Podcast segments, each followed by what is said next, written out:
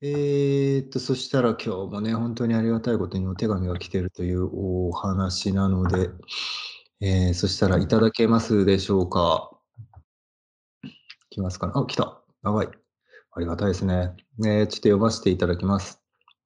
え、ドーナップの皆さん、こんにちは。今日はお二人に夢の話を聞かせて欲しくてお便りしました。時々自分でもなんでこんな夢を見たんだろうと思う時ありますよね。実際に私が見た夢を少し紹介します。コンビニでカップ麺を買ってお湯を入れようとすると、フリーズドライの亀が入っていて、お湯の代わりにミルクを入れると生き返り、それを小川に放す夢。その夢を見た後、なんと妊娠が発覚します。これどこまでが夢なんすかね、わかんないですけど。で、ええ、すいません。もう一つは、最近見た夢で、木の下に友人が2人いて、近くで雪がなごめんなさい。近く雷。でかみなごめんね、雷が鳴っていたので、そこにいると危ないよと声をかけてあ、ごめんなさい、声をかけようとした瞬間に、自分に雷が落ち、バリバリバリと体中に電気が走って、それでも踏ん張って立っていると、そのガチガチの体勢のまま目が覚めました。あまりにリアルだったので、夢占いを見てみると、良いことがある、もしくは悪いことがある、だそうです。汗。夢って自分の知らない意識下の自分が垣間見れる気がして、なんだか面白いですよね。サルバトール・ダリコより。ダリコ。ダリコさんからですね。ダリコさんから。この前もさ、はい。この前なんマグリッか、トさんであ、すよね。ね、ま、よく覚えてる。ルネ・マグリットさんと完璧に同じ スタイルのサルバうん。トール・ダリコさんですね、今回は。はい。なんかちょっとで夢。うん。毎回思いますけど、不思議な感じですよね。どうなんだろう。う何？だってん。まず最初の話は、うん。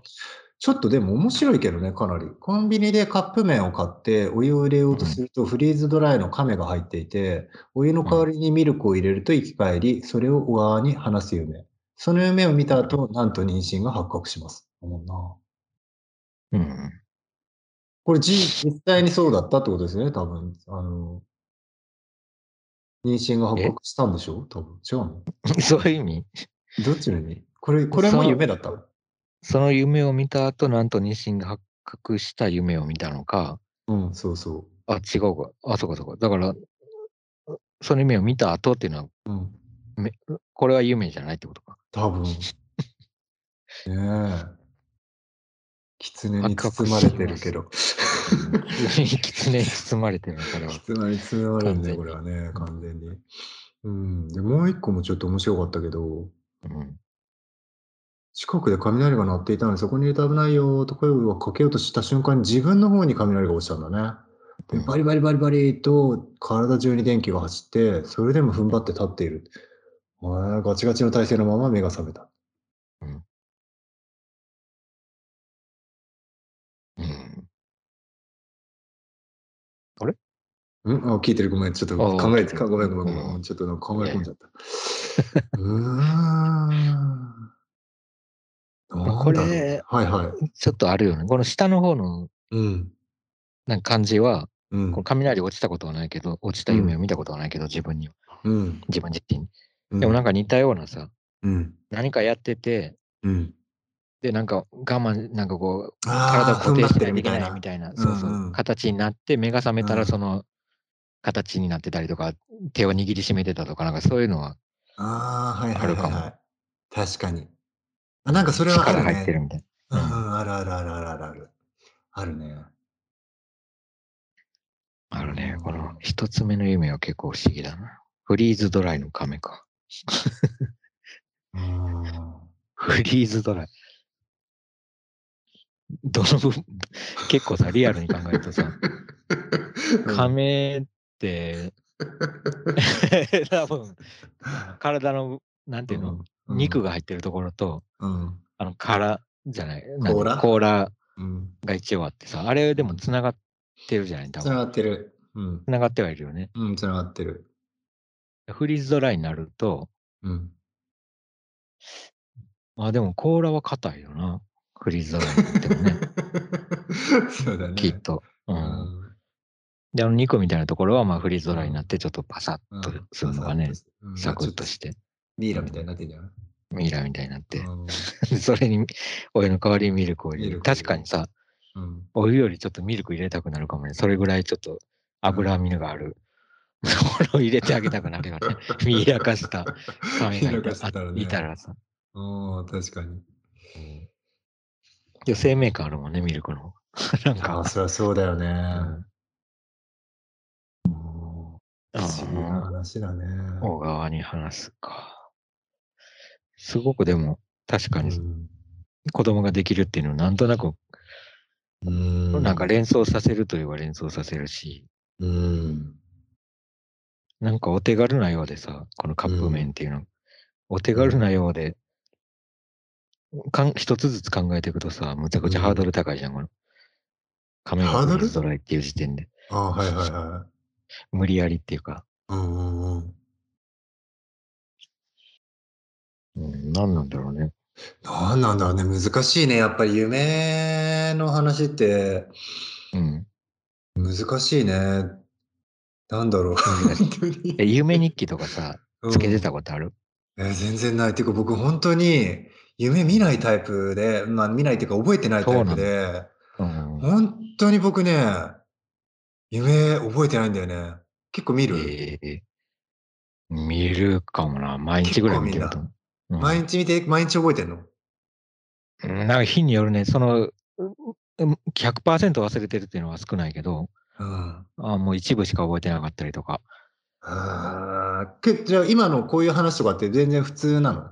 全然こういうのよくあるなぐらいうの。いや、なんか俺が一番多いのは、うんもっと現実的な夢のが多い。なんか、ああ、はいはいはい。あのー間に合わないとか、はいはいはいはい なんか仕事がはいはい間に合わないとか、なんか寝坊したとか、そうい。うなんか、に今、まさにありそうな感じで夢見ちゃうんだ。なるほど。だ落ち着いてる時の方が、こういう、うんあの、よくわかんないタイプの夢は見るね、確かに。ああ、なるほどね。うんいや、僕ね、あんま、ま、見ないからね、本当にね、なんか正直本当に、へーって感じなんだよな。あんまりなんか、へー、面白いなって思っちゃうだけで、どうしたらいいんだろうなんかさ、うん。夢見た後ってさ、夢を見た日の朝ってさ、うん。なんか、やっぱり長い時間を過ごし、あのー過ごしちゃったみたいな感じがするの。起きてたわけじゃないんだけど。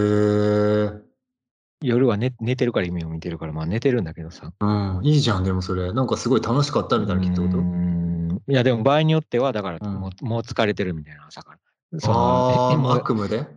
もう夢の中で頑張ったのに、うん。また、あの、こっからがみたいな。い休め、休めてないみたいな。それは嫌だね。それは嫌だよね。まあでうも、ん。面白い夢を見たら、確かにうん。ちょっとメモったりとか、うん。まあそれを何にするっていうわけでもないんだけど、一応書いと。くみたいなのあるけどねねだこの人も多分これ、ちょっとメモっといたのかもね。これぐらい。ちょっと複雑なとこね。うん。結構複雑ではっきりしてるもんね。うん。うん。これでもこの前後に何かもっとあった可能性あるね、夢って。ちょっと忘れてたりするから。あるよ。コンビニでカップ麺を買う前にさ、うん。何かその前の段階があったのかもしれない。いや、全然あり得るね。うん。うん、そこに入れた危ないようか。うーん不思議。なんかでもさ、夢判断みたいなのとか、まあ、この人も夢占いとか見たりとかしてるけどさ、なんかそれもまた面白いなとは思うんだよね。それでさ、うん。やっぱりみんながさ、気になってるからさ、そういう占いとか判断ができてるんだと思うんだけど、やっぱりなんで、で自分がそんなもの見ちゃったんだろうっていうものに対してうん。みんなが気になってて、それに対して何らかの答えが欲しいから、まあ占いとか判断とかやるわけじゃない？それも面白いよな。うん。そうだね。だから割と突拍子もないようなうん。ものだと、確かになんかそれはなんどういう意味なんだろうって考えちゃって、うん。そういうの見たくなるのかな。でもやっぱり意味を。を求めんだよね、うん多分。うん。いや、求めるんじゃない？やっぱうん。結構具体的なさ、うん。夢って割と具体的な気がするの。なるほどその具象的っていうの。なるほど。ただ赤いなんか色が出たとかなんか そういうのじゃないじゃん、夢って。なんか緑色と黄色が半分半分になって目の中に浮かんでるとか、そんうん、なるほど。そういうことじゃななくて、うん。結構具体的にさ、歩いてるとか、うん。まあ例えばこれカップ麺とかもものすごい具体的だし、うん。そうじゃなくても、まあ抽象的っていうかさ、そんな、あの、抽象的な画面みたいな絵あの夢はなかなか見ない気がするんだよ。いや、見ててそうだよね。覚えてないいや、本当にそうだと思う。いや、でも本当にそう。そうだと思う。うん。言なんかさ。そうそうそうそうそう。うん。え、言葉みたいになってるの？でなんか具体的に、ああ、はいはいはいはい。ありがとうって言わわれたら覚えてれるけど、はいはいはいはい。ああーって言われても、うん、はいはいはいはいはい。それを覚えられてないっていうみたいな感じって。うん。いや、本当にそうだと思うんだよね。僕もめったに見ないんだけど、でもまあ人生何回かはあって夢を覚えてる。少ないの。いや、結構少ないと思う、僕は。かなり見ない。年に数回見たら本当にラッキーなぐらい見ない。そうなんだ。うん、ほとんど僕見ないんだけど、でも、何回かだけはあるから、なんとなく夢の感じはわかるんだよね。で、この人言ってることもわかるんだけど、うん。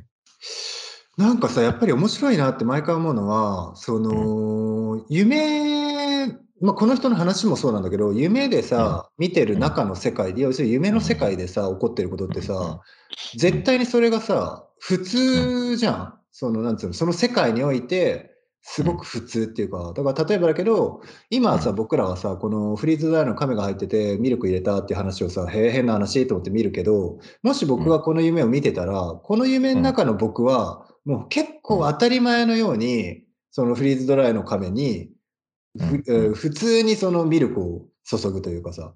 で、もう本当に、その、考えたり、まあ驚いたりはするかもしれないけど、それでも、もう本当に必然のように小川に話してる感じがするの。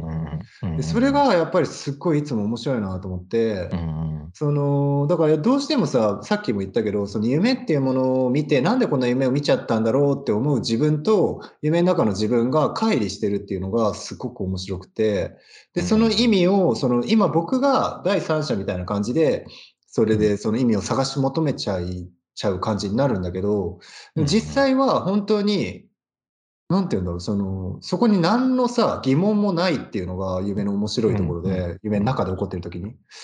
そこがね、すっげえ面白いんだよね。だから、その、夢を見てる中でうんうんは疑問が一切ないのに、起きちゃった瞬間に、それが疑問に変わっちゃうっていうのが、ちょっとね、なんかね、アートとも関係してる気がして面白いんだよなって毎回思うんだよね。まあそうだね。まあ逆に言うと、だから今、起きてると思って、うん。起きてると思って、まあこれが当然の世界だと思ってやってることが、うん。まあこれは夢じゃないからさ、そうそうそうそう。夢じゃないであろうから、そうそうそうそう。それについて疑いも持たずにやってるけど、まあうんコップにお茶を入れて飲むと。うん。うん。で夢の中だとコップがなくてもお茶をこううん空間に何か固定させて飲んでたかもしれないよね。そうだね。その通りだね。でも夢じゃないから、うん。当たり前みたいにコップにお茶を注いでるけどさ、うん。それだって本当はさ、なんでそんな、なんか穴の中に 液体を注いで 口の中に入れてんだろうっていう行為かもしれないもんね。本当にそうそうそうそう。本当にそう。本当にそうね。散々こんな話しててね、夢覚めたらね、なんで髪の毛食わない話してんだろうみたいなさ。髪の毛食うでしょみたいな話とかて。るかもしれない。うん。いや、だからそれが面白いんだよな。なんかその、なんだろう、その必然みたいなものがさ、もう完璧に必然っていう意味自体が変わっちゃってるっていうかう、んそれがやっぱり面白いんだよな、夢って確かに。まあ、確かにね、なんかそれが、まあ、記憶から引き出されてるってよくこう、まあ、うん。言われるようなことだけどさ、うん。だからこそなのかね、その記憶の中でさ、うん。ちょっとまあ、意識してようがなんだろうが、なんとなく、すり、まあ、すり込まれてるわけじゃないかもしれないけど、慣れ親しんでるような何かがうん。あって、頭の中で繰り返し何かそういうそうね。忘れてる夢とかでさ、実はなんか何回も同じ夢見てる可能性あるもんね、あ忘れてるなんかね、はいはいはいはい。それはありえるよね。うん。全然。うーん。良いことがある、もしくは悪いことがあるだそうです。それも面白いね。占占いっていうのもでも確かにうん、ちょっと面白いと思う。その、なんつうんだろう、その例えば星座占いとか血液型占いってさ、当たり前だけど、うん。当然起きてる時にやって、で、うん。もう変わんないじゃん。別に明日になったら違ううん。せ血液型ってことはないから。うん。ただなんか夢占いって確かにちょっと違う気はするんだよね。うん。そういう星座占いとかとは。うん。うん。あそれもちょっと面白いよね。だから個人にさよ、うん。うん僕は A 型だからとか、うん。僕は B 型だからどうこういう人間でとかっていうんじゃなくて、うん。こういう夢を見た人はそういうそうそうそうそこう。とっていうそう個別じゃないんだよね、その占いの結果が。それが個別じゃないし、証明できないの。そのね証明できないね。あの夢を見たとかって、だって、あのそこに書いてある、例えばさ、あの、虎が、うん、うん。あの、鳥を食べる夢を見たら最高にラッキーなことが起こるって書いてあるとするじゃん。で、それを読んだ後に、いや、うん。俺実は昨日虎が鳥を食べる夢を見たんだよと言えるじゃん、普通に。言える、言える。あそれすごいここにラッキーって書いてあるよ、みたいな。うん。でもさ、映画、血液型とか、そうだね。確かに。まあ、まあ、嘘はつけるよ、もちろん。その違うその場で。血液型とか言えるけど、でもまあ、帰れないから、変えれないね。いや、そうだよね。それ面証明できる白いよね。うん。それ面白いよね。だからどこまでがさ、うん。あの誰にも証明できないせいで、うん本当に本人だけの世界なうん。の完全にね、うん。誰にも共有できてないっていうかさ、その、うん。あの、夢を見たという現実っていう矛盾した言い方だけど、うんうんうん。そうだね。その現実を誰にも共有、なんかあの、いや、本当にそう。だよね。いや、本当にそうだよね。それはすっごく確かにすっごい面白いところだね。確かにね。共有できないっていう。うんうん。うん。それってさ、普段から起こってることなのかね。その、まあ夢はうん寝てる間のことだから、うんあのまさに証明できないんだけどさ、例えば思ってることとかもあるじゃない、自う分。ん。うん。普段から、あの、何か考えながら歩いてたりとかさ、うん想像しながらうん。生きてたりするけどさ、うん。まあそれも証明できないじゃない？今うん実は、あの、うん桃を食べてるところを考え、うん想像してたんだよとか言っててもさ、うん。うん。実際はもう全然違うなんかこたつに入って寝てるだけのことを想像してたかもしれない。うん。誰にも明証明できないじゃない、それを。うん。本人以外。うんうん。いや、本当その通りだね。いや、本当にその通り。それは本当にその通りで変わんないよね、夢と。うんうんえなん変わかんないよねそうそう、夢と変わんない。ただ、なんかちょっと面白いなと思うのは、その、あのー今言ったみたいに、うん例えば自分がじゃあ、た何でもいいけど、鳥を、えー食べる虎の夢を見たっていうのがあって、うんうんうんで、実際にそれが、まあ、本当例えばだけど、本当に見たとして、で、うん何なんだろうと思って、うん夢占いの、えー本だか何だかを調べたら、実際それが、まあラッキー、幸運の象徴ですみたいな感じで書いてあったりするよね。で、その時にもちろんそれを僕は絶対に証明できないし、誰も証明できないんだけど、うんにもかかわらず、そうやって夢占いが出てるっていうことは、うん他にも鳥を食べる虎を見た可能性があるわけじゃん。前例がそうそう、前例が。うんで、もしくは同同時代的になんかそういう人たちがいうんて、その人たちと共有することが可能なんだよね。うんだから、それが結構ギリギリで夢占いは面白いなと思うんだけど、証明誰もできないのに共有できちゃう、その面白さっていうで、もしかしたら本当は、例えばだけど、虎が、なんかちょっと微妙に何でもいいけど、まあそれこそじゃあ、亀を食べてた夢を見た人とかが、うんうんうんうんバーってそこに入りきれないけど、入れるときに、うん実際に、いや、亀を見てたけど、うん。あれ、鳥だったかもって思って、そこに入っていくこととかも、極端に言うとね。極端に言うと。だから、例えばだけど、えー鳥を食べる虎は幸運って書いてあったけど、亀を食べる虎に関しては書いてなかったときに、それを強引にさ、その、証明ができないから、証明ができまあそうだねないけど、うんその共有の範囲は証明よりも幅が広くて、そこに強引に何かを滑り込ませたりすることができるっていうのが、ちょっと面白いなぁとはすごく思う。そうだね。しかも、だからさ、ある程度、本当はさ、そのか、虎が鳥を見てほどは、うん。具体的には書かれてないんだと思うんだよ。その動物が出てくるとか、なるほど。まあ、動物の中でも虎ぐらいは書いてあるかもしれないけどさ、なるほど。虎が何かを食べてるとか、なんかそれぐらいの感じなんだと思う。はいはいはい、はい。だからちょっと類型として、なんかこう、人が、まあ、あの見たことありそうな、うん、経験したことありそうなことが書いてある気がする。だから、うん。例えばこの人もさ、この下の雷の夢、はいはい。うん。これは、なんとなくこれ似たようなことが書いてある気がするんだけど、うんこの上のコンビニでカップ麺を買ってみたいなことは夢占いではうん。ちょっと占いきれない感じがする。うん。この確かに。当てはめにくいっていうか、まあうん。食べ物が出てくるとか、なんか、そういうふうにこう強引に当てはめていくしかなくて。まあ、フリーズドライの亀が出てきたらとかは絶対書いてないから、うん。うん。もしフリーズドライの亀が出てきたら。いいことが起こるでしょうとか絶対書いてないもん。書いてな多分食べ物が出てきたらとか、うん。うんなんか動物を逃がす夢とか、なんかそういう感じのうん。分け方だよね、うん。きっとうん。知らんけど。ちゃんと見たことないけど。うん。知らんけど。想像するにね。うん、想像するに。だそこに夢の方を当てはめていくってことだよな、だから。いや、そうだよね。夢をそっちに差し込んでいく感じだよね。うん。新しいのもさ、足していいのかね、じゃあそこで。じゃあこの人だったら、うん。フリーズドライの何かが出ね出てきたときは、この。まあ、子供に関する何うんかそういうことが起こるかもしれないみたいに書くとかさ。はいはいはい。これだってりえるよね。全然ありえるね。、こう事実がこうなったんだったら、そういう何かのうん兆候が夢に現れてたかもしれないから。ありえる。だからそういうパターンか。逆にさ、だからそうやって足していけるよね。その夢見た日、例えばうん。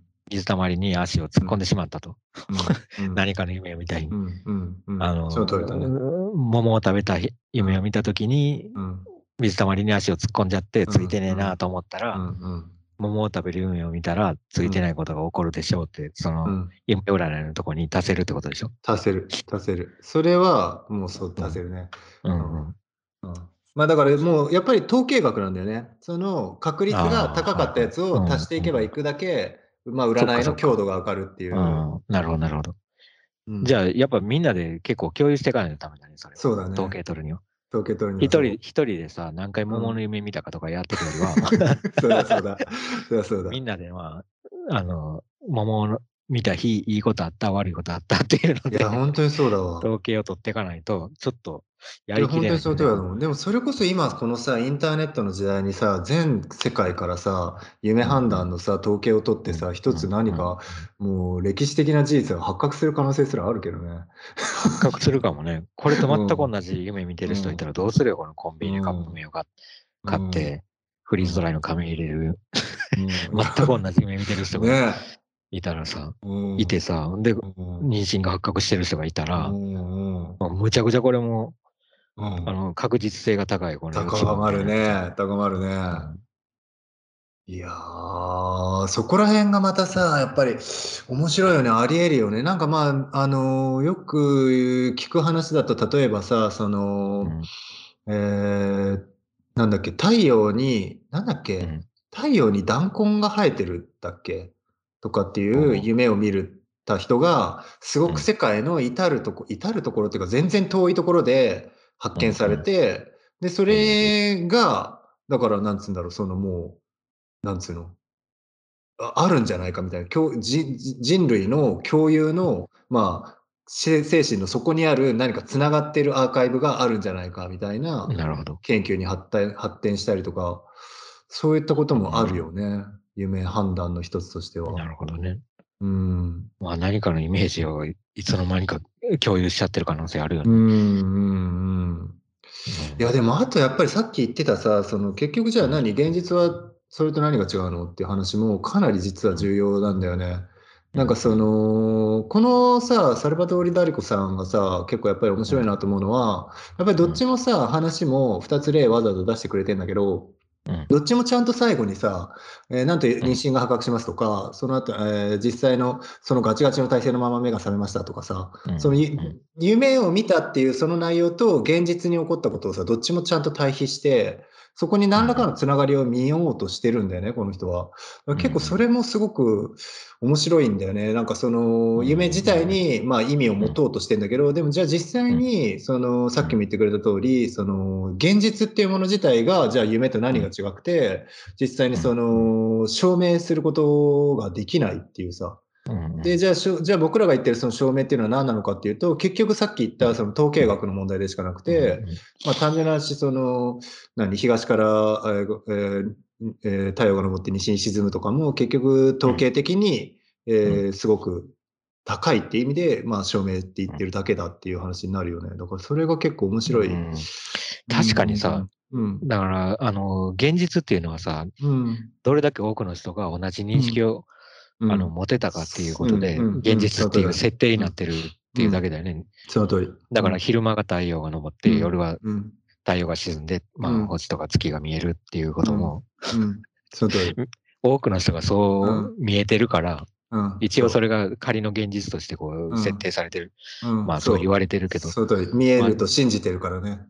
ねでも実際は、うん。まあ、この1億人に1人ぐらい、うん。まあ、そう、そうじゃないっていうふうに見えてる人がいるかもしれないし、まあ、もっと多くの人がいるかもしれないけど、まだ現実がもうそういう、ある程度多数決でさ、うんそれが現実だっていうふうに、まあ、仮置きされてるっていうのはあるかもしれないな、やっぱり。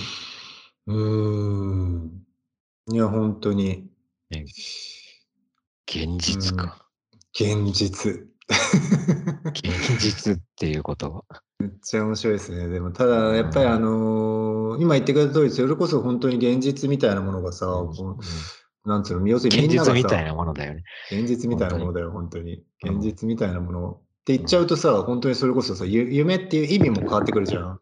現実自体がさ、まあ、ある程度現実みたいなものになってきたときに、うん。夢がさ、ある程度さ、夢って言い言い切っちゃっていいの？って言えるようなものになってくるっていうか、うんうーん。それはそうだな。夢って言っちゃってもいいのかどうか。うーんいやー、でもそうだよね。夢って自分の知らない意識下の自分が垣間ま垣間見れる気がしてなんだか面白いですよねって、うーん、サルバドール・タリコさんは言ってますが、うんそうだよな。やっぱり、そうだね。自分っていうものがあって、知らない意識下、自分の知らない意識下の自分が垣間見れる。そうだよね。まあ、いわゆる、そうだね。無、うーん、まあそうだね。まあ、無意識って言われるようなもんなんじゃないのかなと思うんだけど、やっぱり無意識ってものと夢がつながってるって思ってるんだよな。サルバトール・ダリコさんは少なくとも。そうだね。夢、うん。分析か。これ本当に難しいよね。問題としてはさ。本当に難しいよな。まず一つはだって今がさ、夢かどうかを確かめる必要、えーことができないのとさ、うんまあ、例えばじゃあその今はじゃあ現実だとしてもじゃあその今以前のさ例えば昨日寝てから前がさ夢だったかってさ、うん確かめることできないしさ、うんそうだな。まあ、大概確かめるんだよ。確かめれない。その意識、意識化と意識うんの上に乗ってるものっていうのもさ、うん、そうだね。まあ、ここで線が引かれてて、まあ、これが意識化で、みたいなうん、ことができないから、できないね。意識化ね、認識。認識ね。うん。大体さ、ここで、はい例えば雷に打たれてとか、はい。あの、雷が鳴っていたのでって書いてあるけどさ、はい。そもそもさ、雷が何なのかっていうことたときにさ、めっちゃ面白いじゃん。うん。ね、だからこの時に多分夢で見てる雷っていうのは、この人が雷だと認識できる何かだったわけじゃない多分。うん、その通りだね。多分まあ、わかんないけど、うんゴロゴロとかなって、うん。よくあるイメージから、あの、よくある認識からするとさ、そういうのが思い浮かぶじゃない、俺たちの頭の中にもなんとなくビジュアルが、とかうん、その状況が思い浮かぶっていうか。うん。でも本来は多分雷って、あのーそういうふうに人の認識の中で共有されてる何かとは違うような現象に見えてる時って絶対あるし、うん。まあそういうものだと思うからさ。うん。だからやっぱ雷って認識できてるってことは、うん。この人の認識の中の雷がその中に出てきてるだけだから、うん。ね、認識できないものはだから出てこないよね。多分。この亀っていうのが分かってるから亀が出てきてるし、よくわかんない、なんか、かなんか亀、カヌって、カヌが出てきましたとかなんないじゃん。名付けられてるその通り、本当に。うん。そう、カヌーが出てきたことはないんだよね。それはいいね。その通り。カム、カムナリが出てくることもないし。雷が出てくることないんだよね。うんでもし本当に雷が出てきてるんだとしたら、雷をもう認識しうんできてるんだよね。だから要するうん。に、そういったもそうだと思うのを雷と呼んでいるっていう前提ができた上で、雷が出てきたっていう言い方できるけど、何かよくわからないものとしての雷はうん。やっぱり出てこれないんだよね。認識出てこれない。うん。うん。だから夢で初めて雷を見て、うん。あの雷をのことを知って、うん。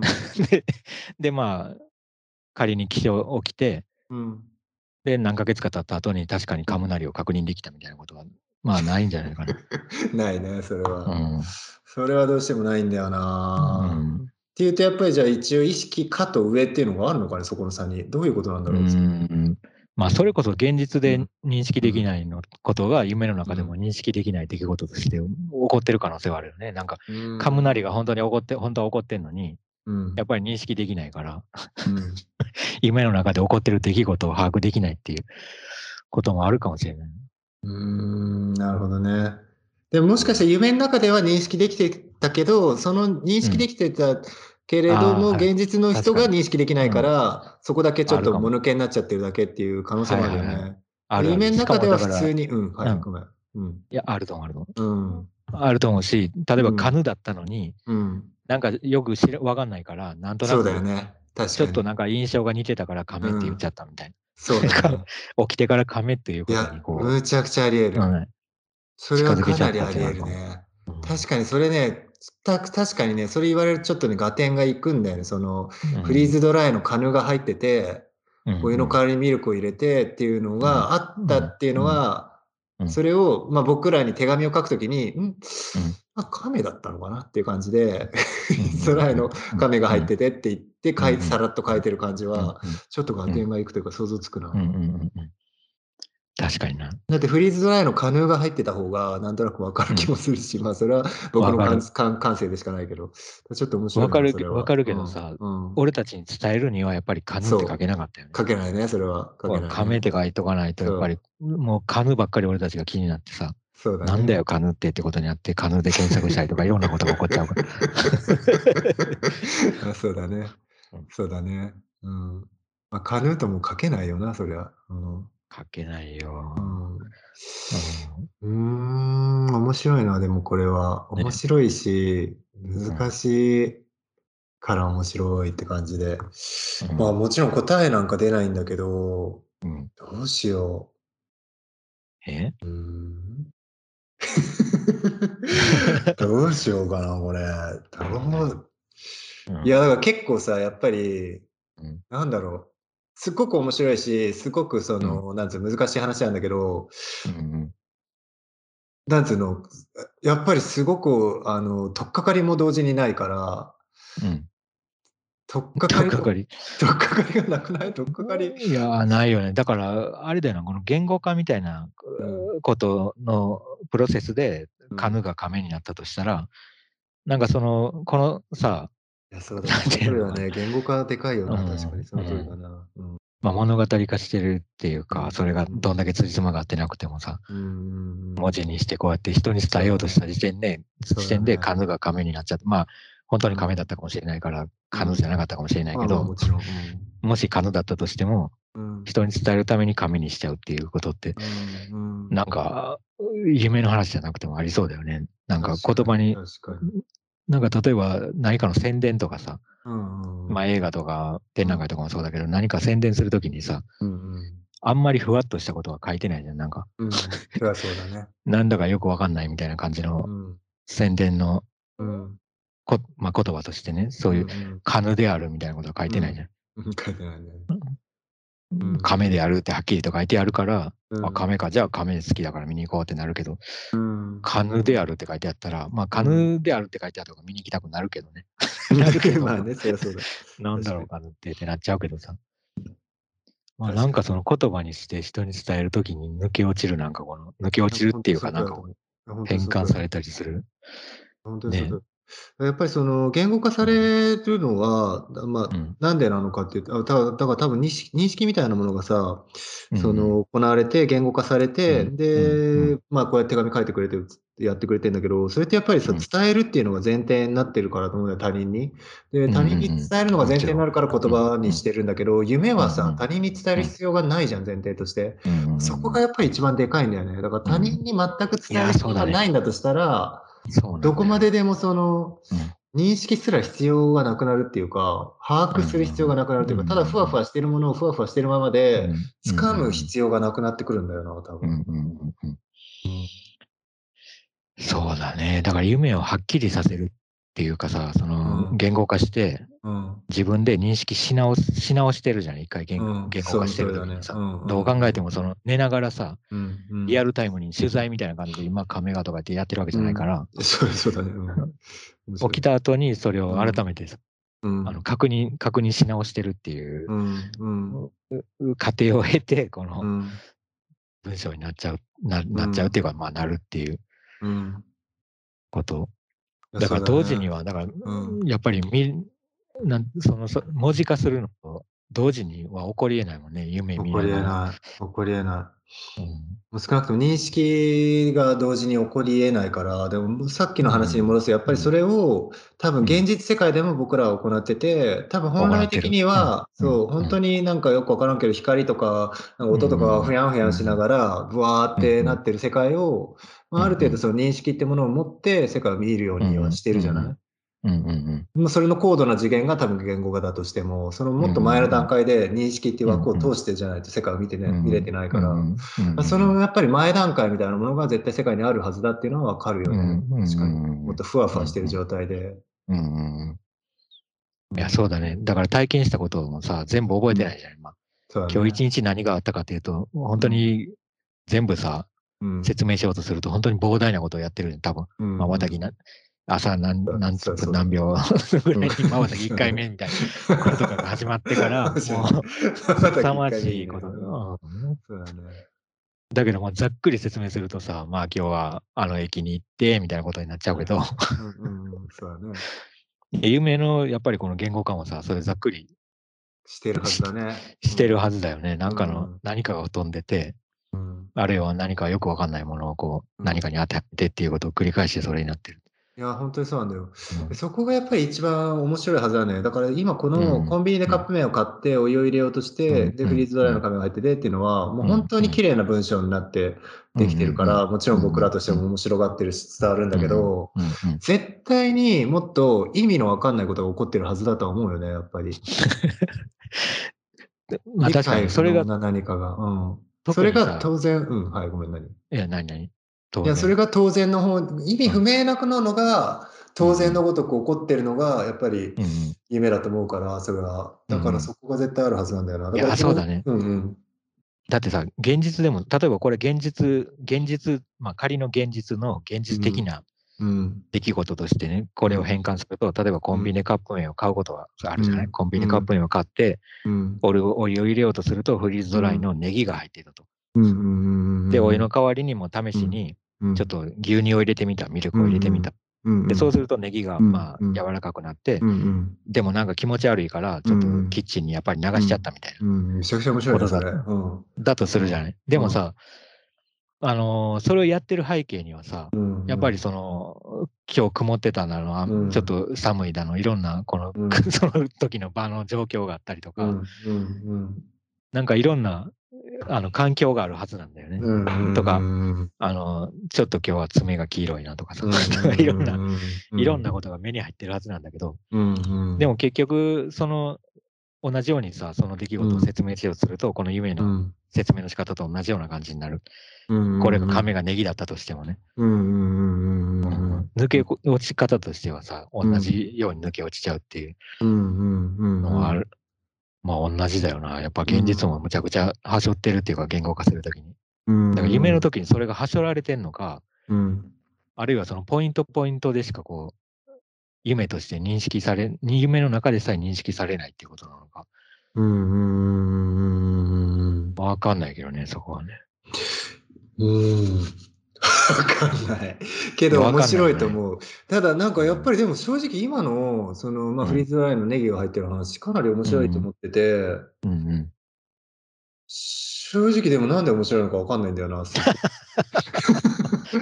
何なんだろうな。フライフリーズドライの亀が入ってて、お湯の代わりにミルクを入れると生き返る話はもちろん面白いんだよ。これは、あの、、タリコさんの話面白いなと思うんだけど、うんあくまでそれの上でだけど、それがある上で、はいはいそれの代。わりにネギを入れると生き返り、それをオーガニック水麺っていうのが、うんうんうん。ああ、そうだねめち。ゃくちゃに面白いことになってる確かに確かに確かにな。やっぱさ、今さ、ちょっと関連付けて変換してるじゃん。なんか亀、亀とネギとか、うんあるいは小川とさ、キッチンとかさ、まあ違うけど、うん。ちょっとなんでそれを連想するのか分かりそうなものっていうかさ、例えばさっきの1回目のトークで、今日の1回目のトークで本当に話した、そのその匂いをしたときうんに、ウェハース木を焼いた匂いがしたときにウェハースが思いつくのと同じような変換の本仕方。当にその通りだと思う、今のは。うんうん それがちょっと、そのずらしずらしとこの原文の関係はちょっとなんかおかしい。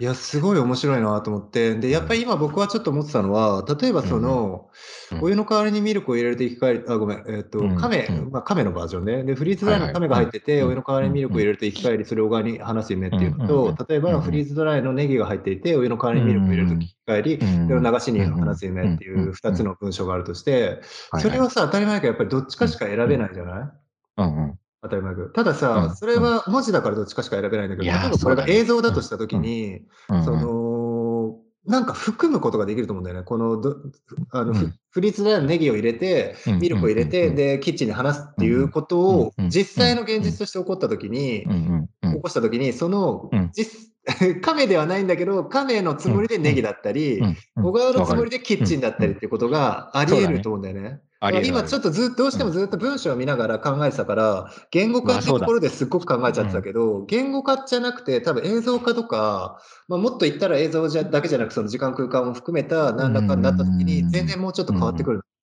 確かに確かに。しかもさ、その言葉が含んでる幅みたいなものを考えたときに、うん。まあ例えばさ、この人がさ、ネギのことを亀って言ってる可能性だってあるあるよね。なるほどね。その通りだ。本当にその通り。まあそれは、まあネギかわかんないけどね、その何か。いや、でも本当にそうだ。さっきのカヌーもそうだけど、そうそうそう。れがまあたまたまネギっていう発音だったかもしれないし。まあ、小川がまさにキッチンだったかもしれないし。っていう言い方をしてるだけかもしれないしね。本当にその通りだ。だからそう考えると俺たちはもうこの言葉の罠にはまって、なんとなくこの、いや、本当にその通り。うん、言葉を解釈しようとしてたけど、いや、本当にその通り。実はだからそうじゃないんだね。だから言葉自体を解釈するんじゃないんだ。うん、いや、もう本当にその通りだね、それは。うん。いや、本当にそのこうやって言語化されてるってそういうことになりがちなんだね、やっぱね。や、本当にその通りとそれはそれで面白いんだけど。いやー、面白い。結構だから本当にこれってさっきの夢と現実の行き来みたいな感じで、うん。この、なんだろう、言葉が、そうだね、うん今そうだね、本当に言語を持つ意味が結構変わってきてるもんな、今。今うんうんうん見て、今パーって見て、フリーズドライの亀が入っててっていう文章が、もううんフリーズドライの亀が入ってるってだけの意味を持ってる文章じゃなくなってきてるから、うんだからいやそうだね、この認識においては全然映像でも文章でも同じなんだ、じゃあ。うん面白いね。うんああ、そうだな。確かにな。そうだよな。夢、夢だけにって言えるかもしれないけど、夢だ、夢だけにっていうか、うん。まあ夢の、自分でさ、夢の話をしこの人はしてるけど、うん。まあ確かに証明がしようがない上に、うん。そうやってネギのことを亀って言ってた場合、うん。本当に俺たちはさ、うん。やってる行為だけだけをまずは見ないといけなくなる。まあ順番としてはさ、うん。うん。何か食べ物を買って、うん。それを溶かすための何かを入れようとしたら、フリーズ、うんまあ乾いた何かが入ってて、はいはい。で、お湯の代わりに何かを入れて、はい。それが元に戻った。で、はいそれをなんか水が流れてる何かに、うん。の方に落とした みたいなうん。うん。ぐらいの。の行為から見たときに、うん。何か思い浮かんでくるのが本当に亀なのか何なのかっていうことからうん。ちょっと考えていかないと、うん。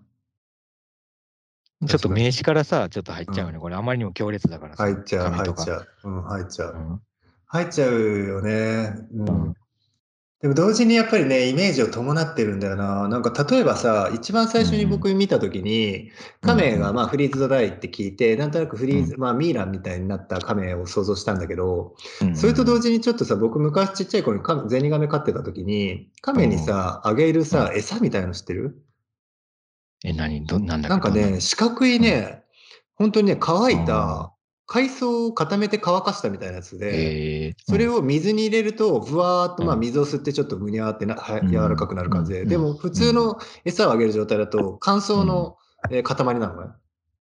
だから、なんかね、そのねフリーズドライの、それってでもうん。極端に言うと、あの、お味噌汁のフリーズドライのお味噌汁みたいなんじゃん。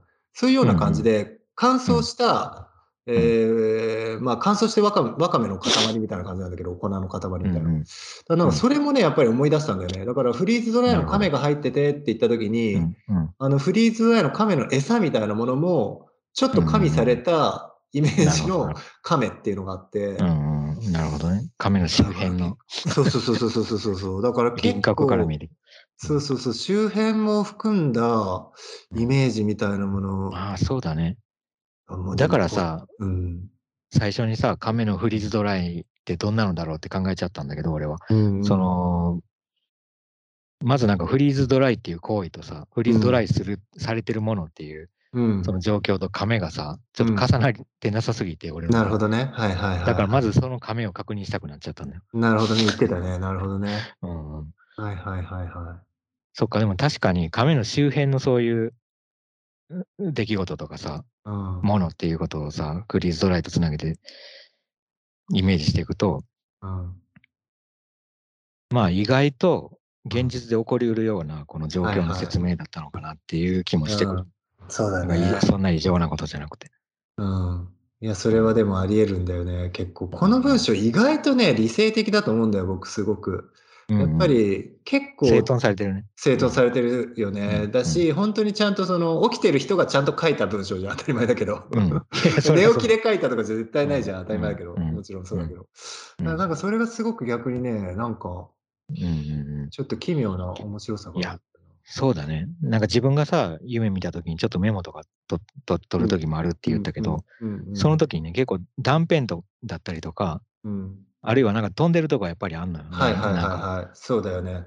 そうそう。で、結構ね、そこうんをちょっと埋めちゃったりもするときあるわ、確かに。なるほどね。はいはいはい。こうだったんじゃないかっていう感じで、一つのなるほどね。流れとして、うん。なんか埋めちゃってる時あるなと思って、まあこの人がその埋めちゃってるじゃねえかとか、そういうことが言いたいわけじゃなくて、うんうんうんうん。なんかね、文字化する時ってやっぱり、言語化する時はそういうことが、なんか隙間を埋めちゃうっていう何か、いやー、そうだよな、それは絶対に。そういうことが起こっちゃうんだろうね。うん起こる、起こり得るんだろうな。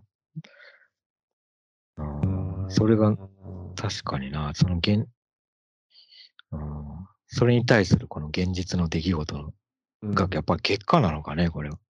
ねえ、どうしても人はさ、結果と見ちゃうけど、うんうー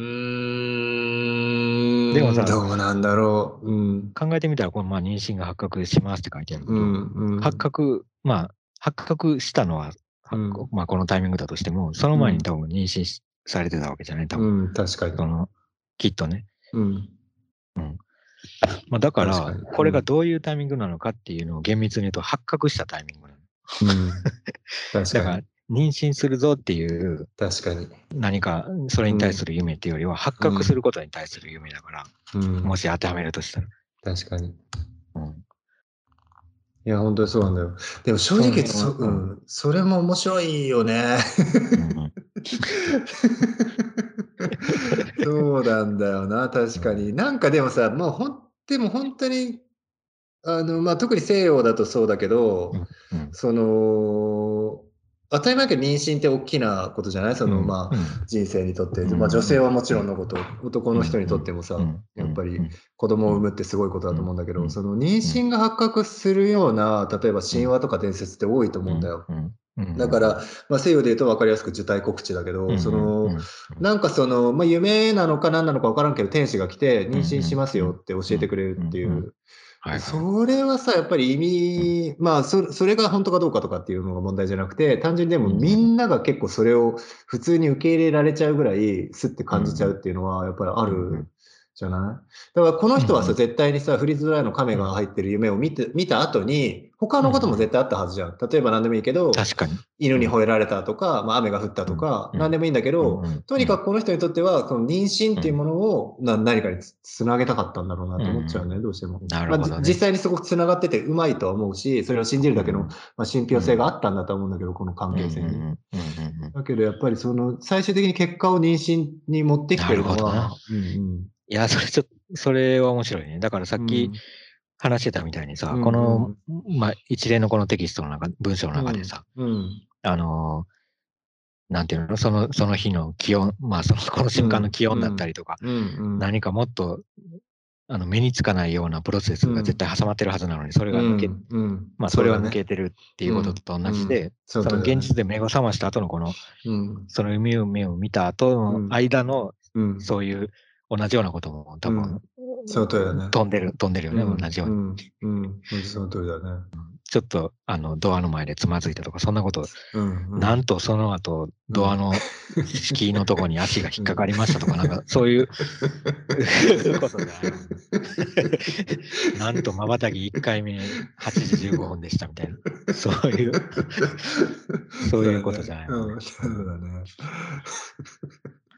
そうだね。ポイントなんだよな、だから。ポイントなんだ夢もね現。実も。あポイントなんだね。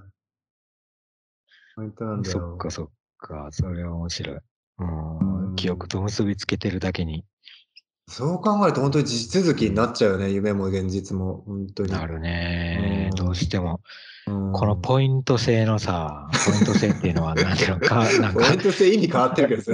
ラーメン屋とかのそのそういうポイントカードみたいなことじゃなくて、そっちじゃなくて、その点を打っていくっていう、ラインそうそうそうそう上に点を打っていく。ライン上に、そうそう、ポイント制の記憶の仕方とさ、仕方ってさ、仕方というより、まあまあそうなるしかないんだけど、なかなか、まあそうだよな。それが便利なんだよな、きっと。そうだね。そうじゃなきゃ、まあ、よまあ、うん世界を把握できないんだよね、要するにね。うんまあできないと思うよ。伝うん、できないと思うな。たそのポイントが多分認識っていう言われてるやつで、うんその認識なくして、ふわふわと、なんつうの、うん受けてるだけじゃ、まあ、なんつうの、把握できない。うんうんうんうんうんポイントとして点を打っていく以外に形を把握できないと思うんだけど。うんだからもしこの話が認識化だと、認識化の話だとしたらさ、はいはい。まあコンビニっていうものが普段全く目に入ってなくて、うん。で、カップ麺目に入ってないっていうのは、まあ、あの、視覚の中には入ってるけど、認識の中には入ってなくて。で、カップ麺とかもまあもう完全に通り過ぎてて、あの、視覚の中には入ってるけど認識してなくて、うん。で、振り、まあ亀とかももう、あの、日常的にさ、どっかに歩いてるのにもかかわらず、あの、認識しなかったと。はいはいはいはい。ただ、あのー視覚の中には入ってたから、無意識化に取り込まれてて、はいはいはいはい。っていう夢に全部出て、はいはいまとめて出てきたみたいな。はいはいはい。本当にね。もしこれが意識化の話だったらね何かだったらね。うんその時はでも多分夢の中では説明できないもんね。多分本当にさ、うんそういうコンビニという何らかよくわかんない、その、やっぱり物体として一生懸命考えてそのコンビニっていうものになるっていう感じだもんね。うんうんうん無意識感の中では本当になんかうん、ふわーっとしたそういうものだったんだよね、多分。ねえ。うん。だからコンビニをコンビニたらしめてる何かが、この 夢の中でコンビニとして現れたっていう。いや、もう本当にそうだよな。いや、もう本当にその通りだよね。だコンビニって、いこのダリコさんが見たコンビニって言えるものは、やっぱりコンビニの認識によって成り立ってたんだよな、絶対に。うんうんううんん、だから把握できたんだよな。それ面白いよな。確かにさ、カップ麺をもしこの人が認識してなかったらさ、うん。お湯の代わりにミルク入れるどころかさ、そそうだ。そこに何をかを注ぐっていううん発想ももうできないよ、多分ね。うんできない、できな。ないんだこのカラカラのなんか、乾いてんじゃねえかと。うん。これうんバリバリ食うしかないじゃねえかみたいな。いや、ほんとそうだね。いや、確かにそうだね。まずさ、本当にそうだよね。っていうかさ、コンビニっていう認識がなかったら絶対カップ麺っていう認識も出てこないよね。だってコンビニとカップ麺はつながってるさ。で、コンカップ麺がなかったらお湯っていうワードも出てこないし、お湯っていうワードがなかったらフリーズドライも出てこないと思うんだよ。で、やっぱりお湯の代わりにミルクっていうのも出てこないしさ。やっぱりここ全部やっぱり認識の上にちゃんと認識を乗っけていってるから、確かにね。随綺本当だね麗に、うん、理性的な文章になってるよね。いや、そうだわ。だってこの話の中でピラミッドのうん。中のうん。誰も見たことがない、なんか、うん誰もまだ発見されてない石 石室みたいなところにうん。よいましたみたいな話ができない 認識できてなさすぎてちょっと無理だ。そうだよね。そうだよね。絶対確かに。面白いね。急に嘘くさくなるのかね、そういう時。急に嘘くさくなる。そんな。なんかちょっとうさんくさくなるよね。面白いね、それもね。うんあーいや、面白いね。結構見見るって言ったけど、現実的な夢が多いって言ってたよね。うんうんうん。うんいや、多いよ。そ結構んなに飛なやつは見ない。うんあたまにあるけどね、突飛なやつも最終的には、突飛って言ってもね、なんかつながりは見え見えてん見えるのよ。現実との。で後から考えたら、ああれだなって思い当たる節があるあれだなとか、の。それも面白いね。展覧会の何か仕事してるっていうとこだけがつながってたりとかね、それを突拍子もない場所で、まあ火山の火口の中でとか、なんかそういうことはあるけど、ああ、なるほどね。どこかはなんか現実とつながってる。うんあなるほどね。それもでも面白いね。なんかちょっとヒントがあるみたいな感じで面白いね。うんうんうん、ちょっとずれてるだけなんだろうね、多分。うん なんかずら、ずらされてるだけっていうか。うんなんかよく聞くようなさ、例えば空を飛んだ夢とかって見たりするの、僕は見たことないけど。いやー、空飛ぶ夢は、うん大人になってから見てない気がするな、あんまり。うん子供の頃はあったんだ。なんか、あったような気がするぐらいだから、本当かどうかわかんない。ああ、確かに。もうそんな、うんそういうのもあるよね、夢は結構。うんうんいやー、面白いないや、面白いね。夢。夢ね。なんかさ、ー、はい。将来の夢とか、そっちの夢もあるじゃない、なるほどね。いや、夢を本当にその通りだ叶ね。えはいはい。ね、でもその将来叶えるたい夢っていう使い方の夢と、この寝てる間に見てる夢っていうのはさ、うん、まあ、もちろん違う意味で使われてるけど、うん、でもまあ、完全に重なってるじゃん、多分。その、内容が重なってるんじゃなくて、うん。あの言葉としての、そうだね。うん、まあ目の前にまだないうん。うん。っていうかさ、現実ではないっていう確かにそう部だよね完全に共通項。うん、うん。うん面白いよね。それ、ドリームとかも多分そうだもんね。英語のそういうのもさ、きっと。うんどっちも使うよね、多分。うんいや、うん面白いようんそっか、だから認識できてないなうん。目標っていうかさ、目標みたいな意味での夢は、うん、う ん目指せないみたいな。目指せないんだ。そうだ。ああ、じゃあ夢って結構、あれだね、なんか、決めつけじゃん。思い込みじゃん。思い込みだね。うんこうなりたいというかうんなるはずみたいな。そうだね。いや、本当そうだね。うんやっぱりわけのわからないものにはなれないのか。まあ、なれるかもしれんけど、目指せないんじゃない？やっぱうん。目指せないのか。うんなるほどね。いつの間にかなるしかない。ああ、なるほどね。うん確かに。狭まっていくね、だから、夢見ちゃうと。見ちゃうといや、面白いね。何なんだろうね。いや、なんなんだろう、人の認識の、なんなか、人が何かを認識したとき、認識するときのなんか、うん。決めたり決めなかったり、そうだね。見えたり見えなかったりとか、ねえ気になるね。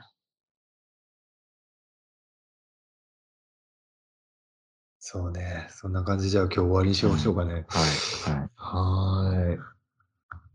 えーっと、そしたらですね、今日も、えーありがとうございました。